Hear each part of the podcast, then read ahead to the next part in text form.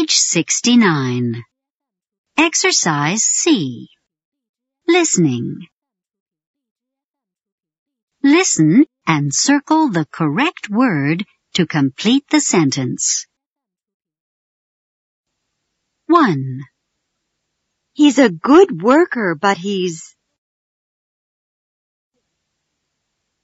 2, She's an excellent violinist. She plays the violin 3, I don't think he's an honest card player. To tell the truth, everybody says he's 4, I can't read their homework because they write very 5, Maria never makes mistakes. She's very 6, Their son Marvin is very polite. He never speaks. 7, when you leave the party, please drive home. 8, Their car is very old. I don't think it's 9, People can't hear you very well when you speak. 10, we never buy expensive clothes. We live very 11, You rode your motorcycle carelessly yesterday. That's strange. You usually ride it very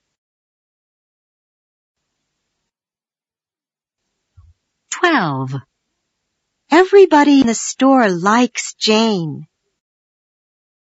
She works hard, and when she talks to customers, she's very Page 70. Exercise D. Grammar rap. How am I doing? Listen. Then clap and practice.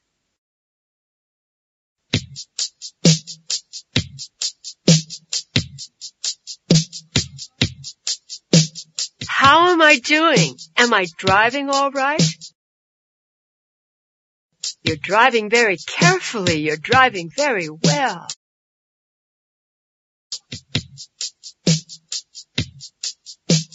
How am I doing? Am I singing all right? You're singing very beautifully. You're singing very well.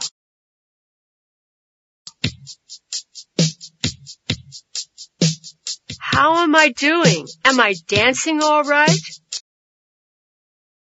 You're dancing very gracefully. You're dancing very well.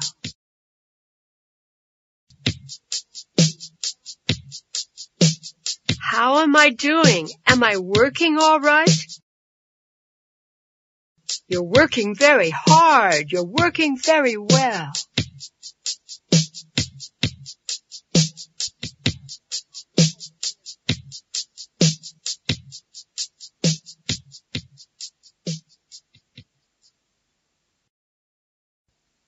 Page 73. Exercise H. Grammar song. Try a little harder. Listen and song. Then listen again and sing along.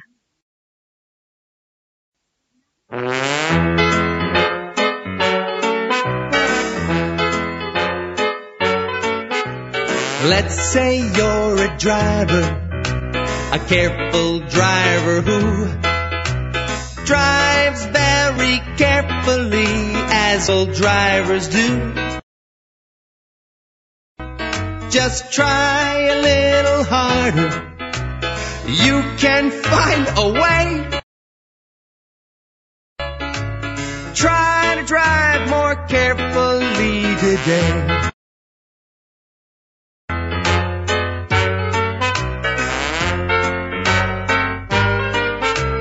Let's say you're a singer, a beautiful singer who sings very beautifully as beautiful singers do. Just try a little harder. You can find a way. Try to sing more beautifully today.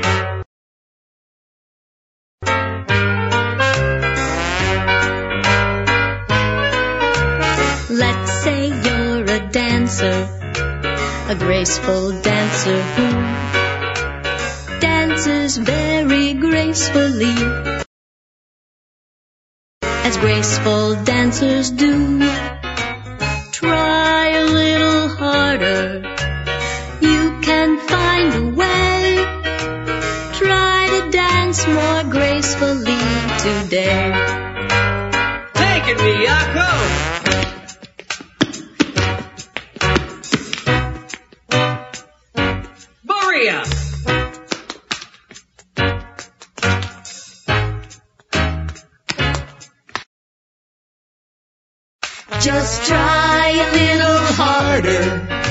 That's what we always say. Sing a little stronger. Work a little longer. Do a little better. Every day. Do a little better every day.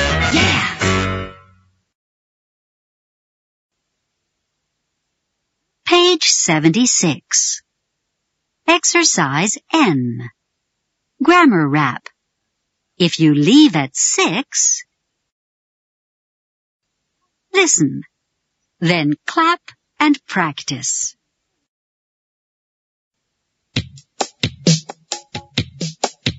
If you leave at six, you'll be there at eight. If you don't leave now, you'll be very late.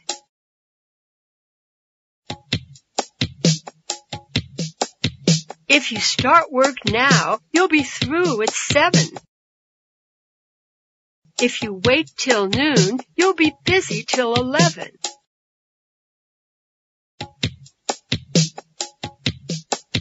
If you catch the train, you'll be home by 10. If you get there late, you'll miss dinner again.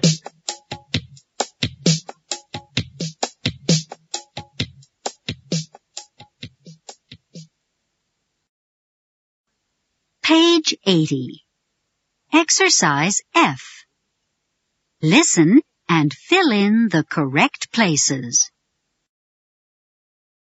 1, Mrs. Mendoza was at the hotel at the the corner of First Avenue and Grove Street.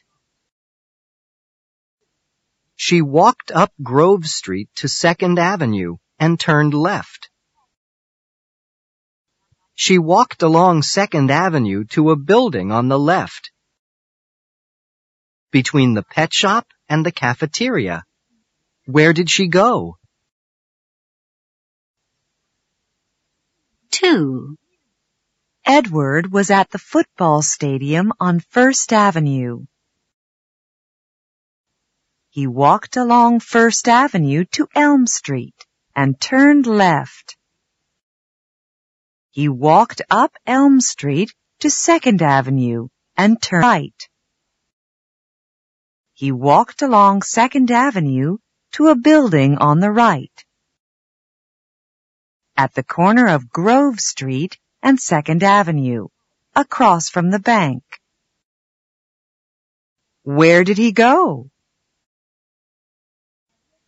3, Mr. and Mrs. Wong were at the post office on Second Avenue. They walked along Second Avenue to Grove Street and turned left. They walked down Grove Street to First Avenue and turned right. They went to a building on the left. across from the museum and the parking garage. Where did they go? 4. Thomas was at the hospital on 2nd Avenue. He walked along 2nd Avenue to Elm Street and turned right. He walked down Elm Street to 1st Avenue and turned left. He walked along 1st Avenue to a building on the left. At the corner of Grove Street and 1st Avenue. Across from the supermarket. Where did he go? 5. Maria was at the shoe store on First Avenue. She walked along First Avenue to Grove Street and turned left. She walked up Grove Street to Second Avenue and turned left again. She walked along Second Avenue to a building on the right. Between the toy store and the barber shop. Across from the ice cream shop. Where did she go?